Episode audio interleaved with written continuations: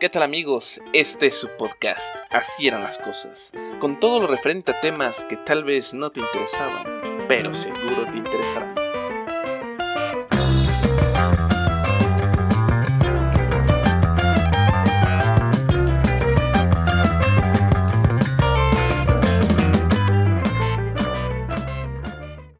El amor en los tiempos del rock. 2008 o 2007.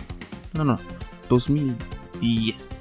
No sé. Bueno, eran los 2000. ¿Los 2000? No, o sea, di bien. ¿Qué, qué fecha era? Pues no me acuerdo, o sea, no sé. No, ya vas a empezar. Pues, ¿cómo así? A ver, haz la cuenta. ¿Cuántos años tenías? No, pues menos, me acuerdo cuántos tenía. Bueno, no sé, como 22, 23, no sé. Pues ya la cuenta. Si sabes la, la edad que tenías, pues entonces si nada más le restas al 2020, ya sabes qué edad y en qué año era. Eh, ¿sabes qué, Valerio? Ahorita eso no importa, además yo no soy bueno para las fechas. Es una tara que nunca he podido dominar. En fin, lo que importa es que han pasado ya cerca de 12 años. ¿Y qué fue de toda esa música que escuchaba? No sé qué sucedió con esas grandes bandas que escuchaba en ese tiempo. Aunque debo decirles que la escena musical en el 2008 no era tan tan buena, ¿saben? Había muchas cosas. Eh, primeramente, en el 2008 fue cuando se empezaron a promover más los festivales de una manera, pues, más común. Era una forma también de quitarle rápido el dinero a, los chavos, ¿no? Eh, otras cosas han pasado, como por ejemplo en esa época fue cuando se aprobó la ley antitabaco y prohibieron que a las tabacaleras hicieran publicidad en, en- ese tiempo en el Distrito Federal. Y incluso pro- ya prohibían hacer eventos sociales.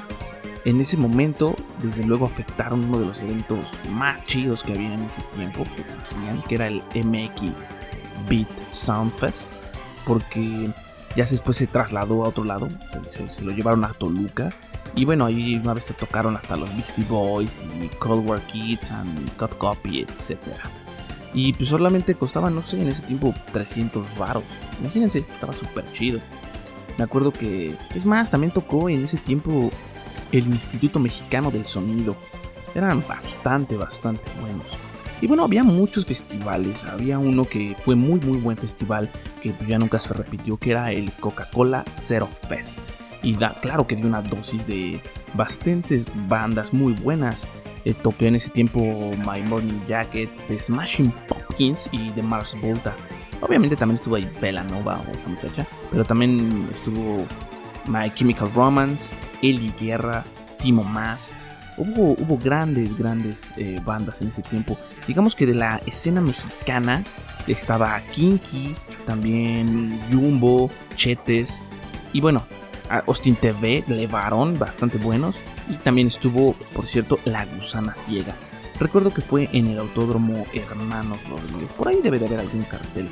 Claro que después hubo más festivales. Bueno, hubo un caso muy interesante en Guadalajara y en el Ajusco también se habían informado que iba a haber que iban a estar The Addicts, de Marky Ramón, también Fobia, Stephen Marley, La Malta Vecindad, Fobia, eh, los Dynamite, Static X, Static X, una buena banda, Static X. Me acuerdo que el primer concierto que fue en mi vida me llevó un papá, me acompañó. Fue un concierto con, donde tocó Static X, Linkin Park y Korn. De hecho, fue un poco, unos años antes, me parece que del 2008. Yo estaba en la vocacional, si no mal recuerdo.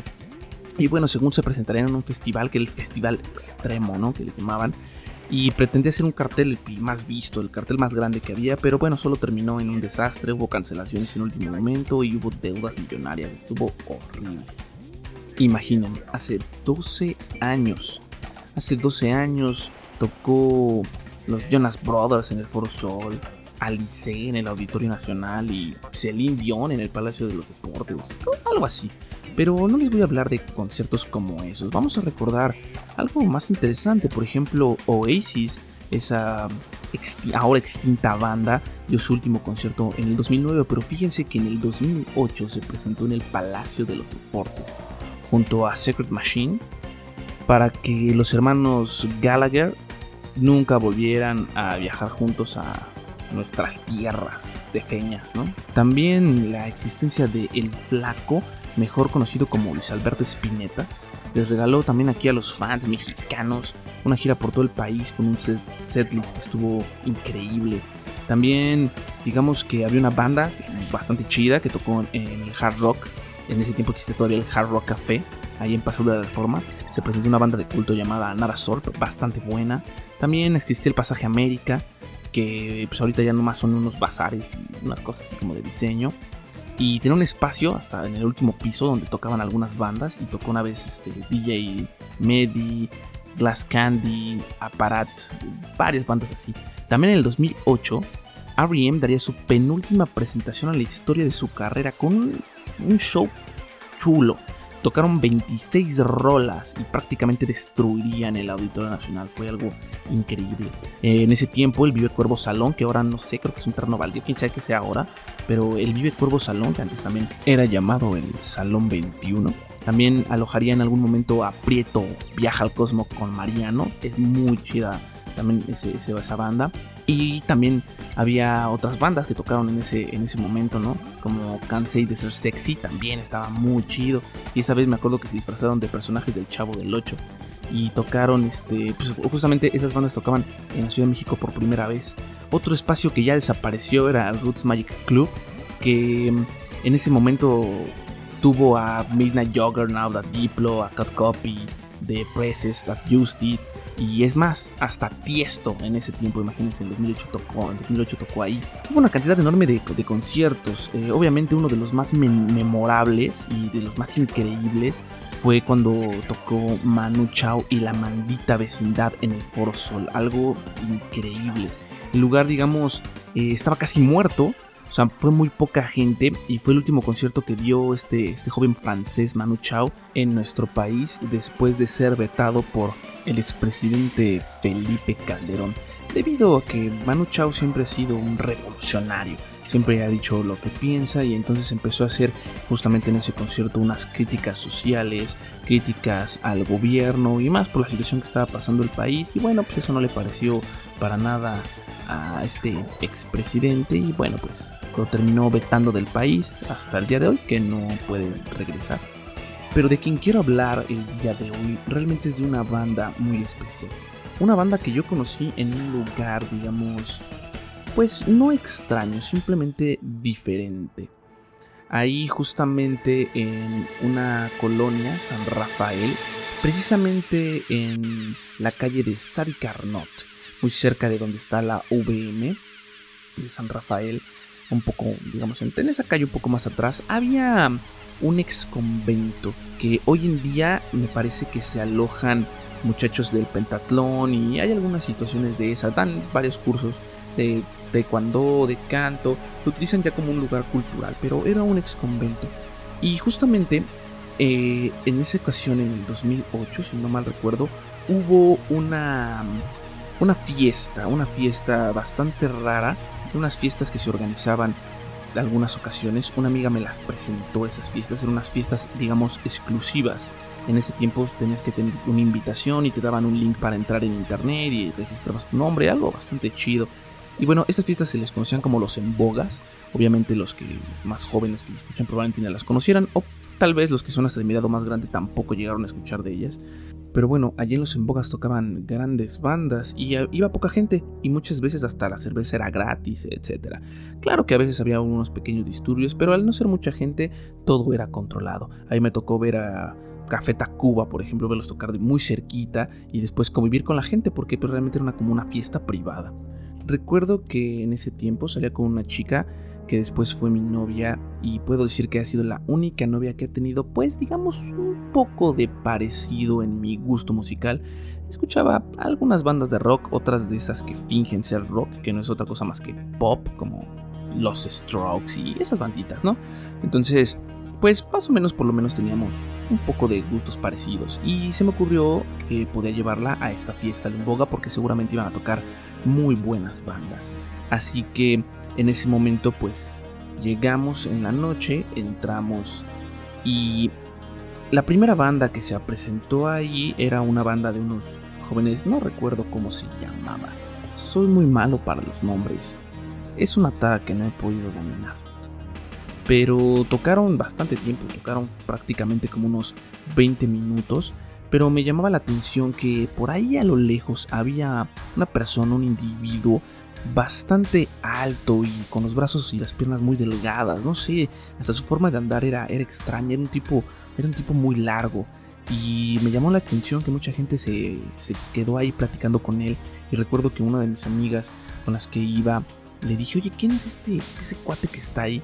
Y me dijo, no manches, ¿no conoces a Abel? Y yo, no, no manches, ese güey es bien chido, es la banda. Si quieres ahorita te lo presento, ese güey, se toma madres más, a ti te va a caer súper bien. Y le digo, va, pues, pues preséntamelo. Y me dijo, no, no, no, espérate, pues es que ahorita él va a tocar. Y yo dije, ah, órale, no, pues qué chido. Recuerdo que era temprano, digamos, temprano en el sitio de la fiesta, porque eran aproximadamente, pues, como las 10 de la noche. Así que habíamos aproximadamente unas, no sé, unas 20 personas. Y pues yo estaba ahí con esta chica, simplemente platicando. Y en eso sube al escenario un individuo el cual quita la batería del grupo anterior, algo que pues no era como común en ese momento, regularmente se prestaban las baterías, pero entonces bajan la batería de las que habían tocado antes, este muchacho empieza a subir su batería y empieza a tocar la batería así, un estilo como que le estaba afinando, entonces afinaba la batería porque daba algunos pequeños golpes y como que ajustaba unos pernos por aquí, otros por allá. Entonces era extraño. Después subieron los demás de, de, la banda y empezaron a afinar. Y en eso de repente sube este tipo, este larguirucho hombre. Y cuando sube, la gente pues empieza a acercarlos. Como 20 o un poquito menos de gente que estábamos ahí. Y entonces dijo algo pues muy interesante. Yo me acerqué y dijo algo muy chido. Hola a todos, buenas noches. Bienvenidos y bueno, la pregunta que hacemos siempre en las tocadas del Comando Groovy antes de comenzar es la de que si quieren que cantemos con lentes o sin lentes. Y bueno, debo contarles que antes de, llegar a este concierto, recuerdo que iba yo en el carro hace unas semanas antes de que fuera esta tocada, no concierto, tocada, y lo habían entrevistado en ese tiempo lo que era órbita 105.7 y estaban entrevistando a este cuate y le decían, oye, ¿qué onda? ¿Cuándo vas a tocar? Y él dijo, no, es que voy a tocar, no sé, tal día, nada más que no puedo decir dónde es porque es una fiesta privada, etcétera, etcétera, pero pues ahí vamos a tener una tocada. Hasta después me, puse a pensar, dije, ah, claro, yo había escuchado y justamente se anunció que iba a estar en este lugar donde yo, yo iba a estar. Y lo curioso fue cuando se despiden ahí de, él del programa y el locutor de el radio dijo, bueno, pues aquí entonces nos despedimos de Abel Membrillo y su grupo El Comando Groovy. Y yo dije, Abel Membrillo, me suena ese nombre. ¿Dónde he escuchado antes el nombre de Abel Membrillo? Después de un tiempo recordé a Abel Membrillo. Abel Membrillo era la voz, era un personaje que aparecía en un programa muy famoso en los 90 y también en los 2000 porque justamente ese programa dejó de transmitirse en el 2007 y era nada más y nada menos que el programa de Otro Rollo. Sí, justamente el de Otro Rollo. Justamente Abel Membrillo era la voz de Otro Rollo, un personaje que nosotros no veíamos, pero que claro que siempre escuchamos por bastante tiempo. Él era el que presentaba el programa, presentaba a los invitados eh, y mandaba comerciales, etcétera, etcétera.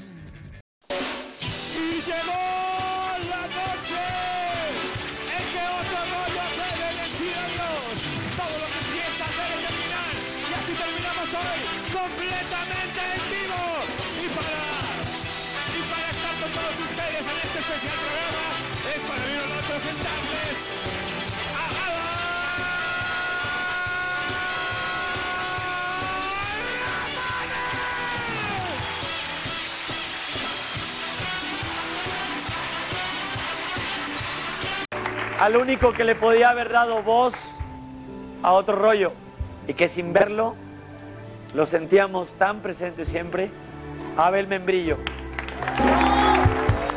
Después, poniendo más atención, uh, claro que hubo momentos en los que yo no viví la época dorada en la radio de Abel Membrillo, sino más bien esta cuando estuvo en Televisa. Y es que Abel trabajó también en Rock 101, en estaciones como Radioactivo, y desde luego después que lo pienso, pues sí, sí llegué a escuchar su voz, además, claro que era uno de los más queridos locutores porque justamente tenía una voz bastante agradable y sabía mucho de rock. Era un tipo también muy, muy, muy letrado y desde luego se veía que era muy, muy chido. Además, claro, poniendo ya más atención, pues estuvo trabajando en la estación de órbita 105.7 por mucho tiempo y prestó su voz en algunas películas como Madagascar, Austin Powers, Goldmember, Rockstar y Stuart Little. Pero en fin, Después de que estábamos ahí en el en boga y que Abel Membrillo sube al escenario y nos dice justamente esa frase de si queríamos que tocara con lentes o sin lentes, pues recuerdo que pues volteé a ver a mi amiga y le dije, pues no, como que se ven chidos con lentes, ¿no? Y ella me dijo, sí, sí se ven chidos. Y pues empezamos a gritar toda la banda y no, pues que se dejen los lentes, que se los deje. Y pues es que traían unos lentes, todos ellos traían lentes como de estos eh, que son azul y rojo para ver películas en tercera dimensión o imágenes en tercera dimensión, mejor conocidos como lentes anaglíficos, ¿no? Eran estas para ver imágenes bidimensionales. Y de repente se quedaron callados un momento y tocaron esta canción.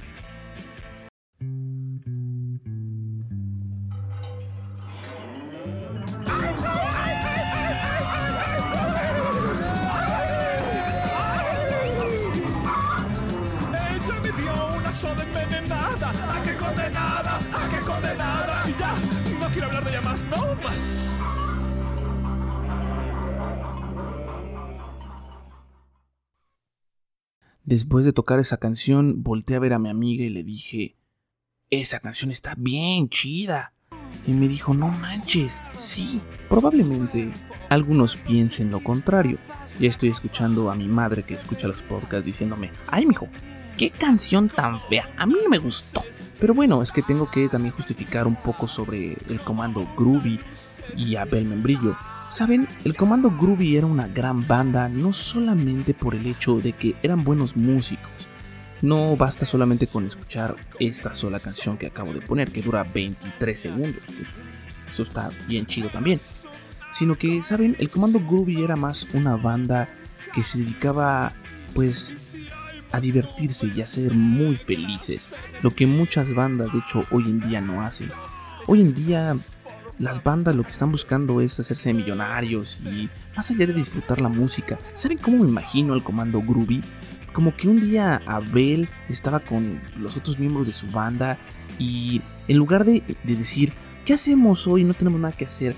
Y, comenzar a decir, no, pues hay que tomar unas chelas o, o vamos a ver una película o pues vamos a perder el tiempo. Yo creo que como que agarraron y dijeron, ¿y si mejor tocamos unas rolas y pues cantamos a ver qué sale? Pues va, y me imagino que estaban en un garage haciendo canciones, divirtiéndose y tocando simplemente alguna canción que hablara de algún tema divertido. Solo eso, divertido. Algo tan natural. El comando Groovy era eso. Era natural, era sencillo, era, era bueno por eso, porque tenía una esencia muy, muy propia. Era un rock como el que ya no hay, como el que ya no se escucha de una banda que simplemente quiere decir algo pero lo dice cantando, lo disfrutan y se divierten. En ese momento solamente éramos 20 personas, pero disfrutamos mucho. Disfruté como nunca esa vez, esa tocada. Desde luego Abel, pues que estuvo en tantas estaciones de rock, en, en Radioactivo y en órbita, poco a poco, cuando empezó ya a trabajar más con Televisa y eso, fue invitado a Dixo para hacer podcast. Y podcast muy buenos, ¿saben? Porque él tenía una filosofía muy extraña. Era original, pero era, era un tipo bastante honesto. No sé, era, era un buen ser humano, ¿saben? Era creativo, inteligente, tenía mucha personalidad. Podría decirle simplemente que era un tipo a toda madre.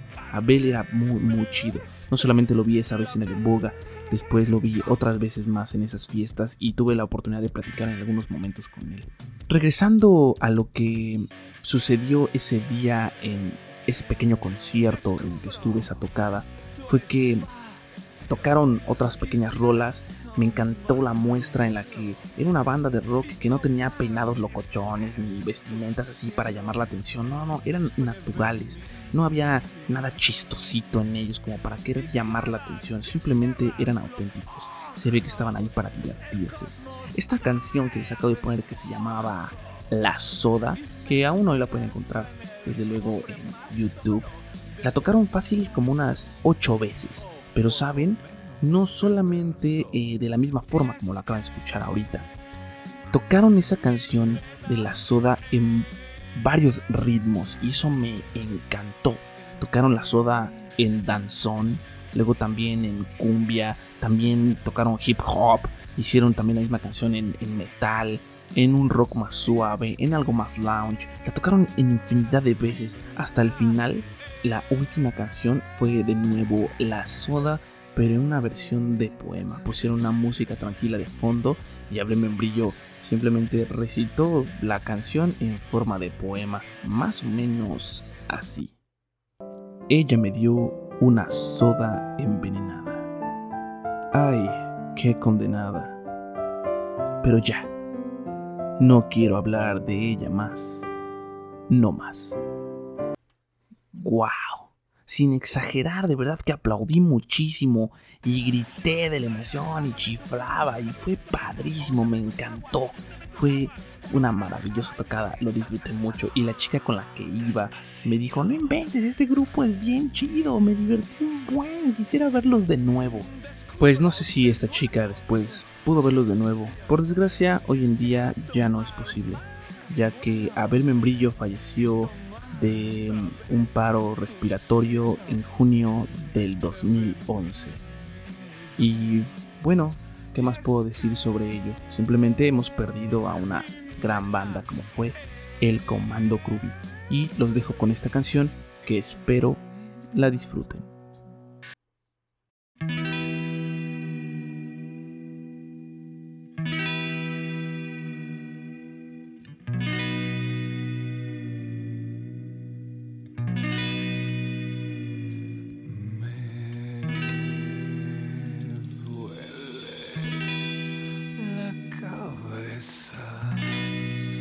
la cabeza.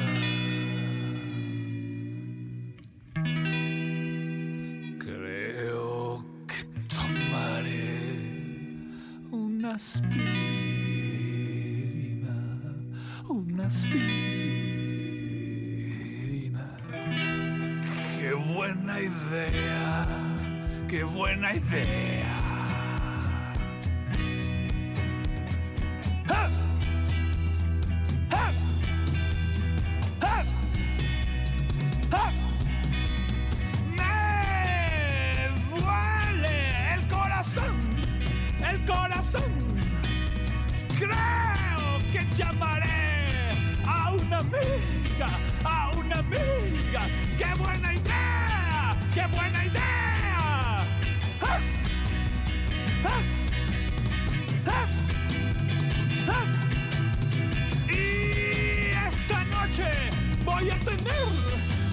aspirina y una mica. ¡Qué buena onda! ¡Qué buena onda! ¡Qué buena onda! ¡Qué buena onda! ¡Qué buena onda! ¡Qué buena onda! Y si viene el diablo va a pensar qué alegría la que estos chicos tendrían. ¡Qué buena onda! ¡Qué buena onda! ¡Qué buena onda! ¡Qué buena onda!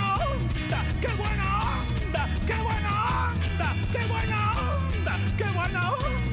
¡Qué bueno!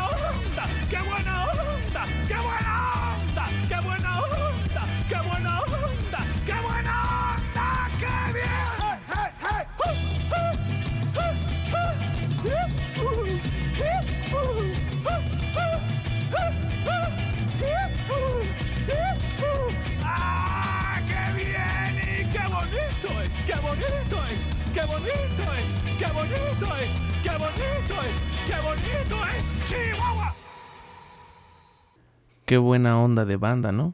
Geniales, muy divertidos. Y eso fue la aspirina de El Comando Groovy. Es todo por hoy amigos, me escuchan en la próxima. Escuchaste el podcast. Así eran las cosas. Si te gustó, qué bueno. Si no, ya conoces la salida.